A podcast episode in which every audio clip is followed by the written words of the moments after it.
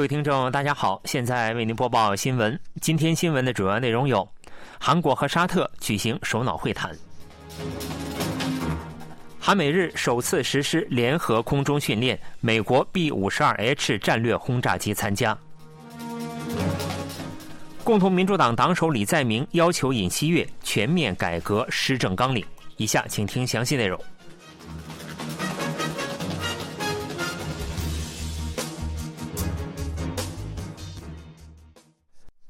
正在沙特阿拉伯进行国事访问的韩国总统尹锡悦与沙特阿拉伯王储兼首相穆罕默德·本·萨勒曼日前举行了首脑会谈，两国签署了二十一万亿韩元规模的投资合约，并就稳定提供原油事宜达成了协议。据 KBS 记者报道，尹锡悦总统伉俪乘坐的车辆受到了沙特阿拉伯骑马部队的护卫，这是韩国首脑首次对沙特进行国事访问。尹锡悦总统时隔约一年再次与沙特阿拉伯王储兼首相穆罕默德·本·萨勒曼会晤。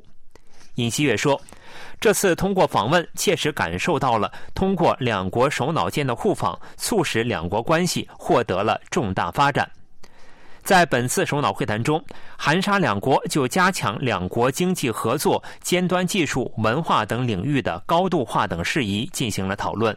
韩国总统室一位有关人士表示，以此次会谈为契机，韩国和沙特阿拉伯的企业与机构之间签署了五十多份合同和谅解备忘录。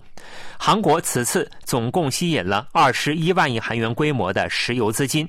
去年韩沙首脑会谈上签订的二百九十亿美元投资的谅解备忘录，已有百分之六十以上在具体事业上得以兑现。韩国总统室经济首席秘书崔相木表示，韩国和沙特阿拉伯通过尖端制造业、新兴产业、清净氢气能源开发，两国的合作关系将转为以脱碳为基础的中东二点零。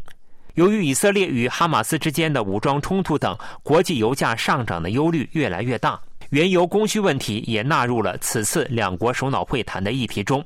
另外，双方还就防止因冲突导致人道主义状况恶化达成了共识。国家安保室第一次长金泰孝透露，尹锡悦总统已表示，韩国将为地区稳定与和平恢复发挥并做出必要的作用和贡献。据悉，韩国和沙特方面的大规模防卫产业合作的讨论也进入了最后阶段。以去年和此次两国首脑会谈为契机，沙特方面承诺的投资额共达六十万亿韩元。韩国总统室方面表示，将通过实际履行投资承诺，为创造工作岗位等具体成果而竭尽全力。韩国、美国、日本空军二十二日在韩半岛附近上空实施首次三国联合空中训练。国防部当天表示，在韩半岛南部韩日防空识别区重叠空域实施了韩美日空中训练。韩美空军、美日空军曾分别在韩半岛附近上空实施联合训练，不过韩美日三国空军共同实施联合训练尚属首次。韩国空军 F 十五 K 战斗机、日本航空自卫队 F 二战斗机、美国空军 F 十六战斗机参加了此次训练。最近在韩国首次着陆的美国空军战略轰炸机 B 五十二 H 也参加了训练。训练以三国战斗机护卫 B 五十二 H 的编队飞行方式实施。B 五十二 H 首次着陆国内空军基地，是韩美国防部门加强旨在应对北核威胁的延伸威慑执行力的一个环节。根据常态化部署美军战略资产的协议实施。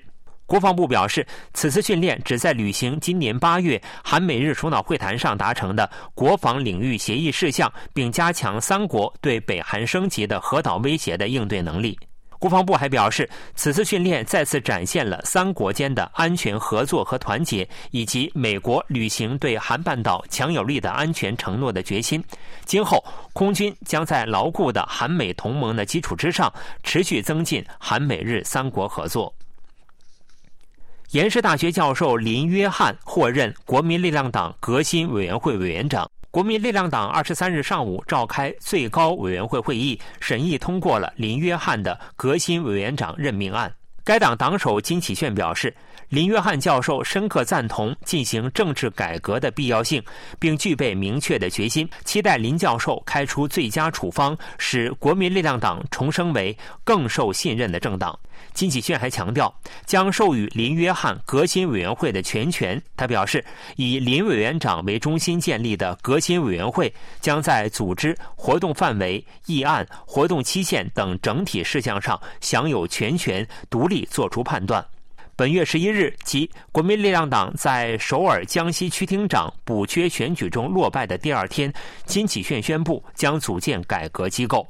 林约翰是十九世纪从美国来到韩国的传教士尤真·贝尔的外曾孙。二零一二年，因对大韩民国有功，成为第一名特别入籍者。林约翰家族四代人均在韩国从事教育和医疗活动。林约翰在全罗南道顺天长大成人。二零一二年，在朴槿惠总统当选人交接委员会担任国民大团结委员会副委员长。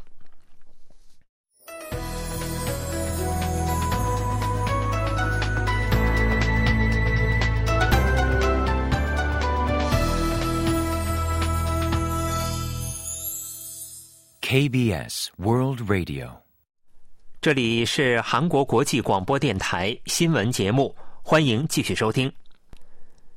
共同民主党党首李在明结束绝食后治疗，重返国会。他要求政府和执政党改革施政纲领，呼吁共同民主党内部团结一致。另外。对国民力量党党首金启炫的朝野党首民生会谈提议，共同民主党提出举办总统、朝野党首三方会晤。李在明在绝食过程中因健康状态恶化而住院治疗，时隔三十五天重返工作岗位。李在明回归后的首次发声与民生团结有关。他指出，由于政府和执政党的无能、不负责，国民的生活、经济和国家安全正受到威胁。他表示，政府和执政党应全面改革施政纲领，已成为无能和暴力形象象征的内阁必须全体辞职。李在明还要求扩大财政支出，加强国家投资，以恢复民生。他尤其指出，应全面重新探讨政府预算案，通过朝野间的充分讨论，推进从根本上调整预算案。李在明还强调，共同民主党应保持团结一致。该发言被认为是不会处分对自身逮捕同一案投赞成票的议员。李在明表示，应超越微小的差异，实现团结一致。希望不要再对逮捕同一案处理过程中发生的事情讨论纷纷。另外，国民力量党党首金启炫二十二日提议朝野党首举行民生会谈。对此，共同民主党提出举行包括总统在内的三方会晤。该党首席发言人全其胜表示。我们建议总统、执政党党首和在野党党首举行三方会晤，以恢复经济和民生。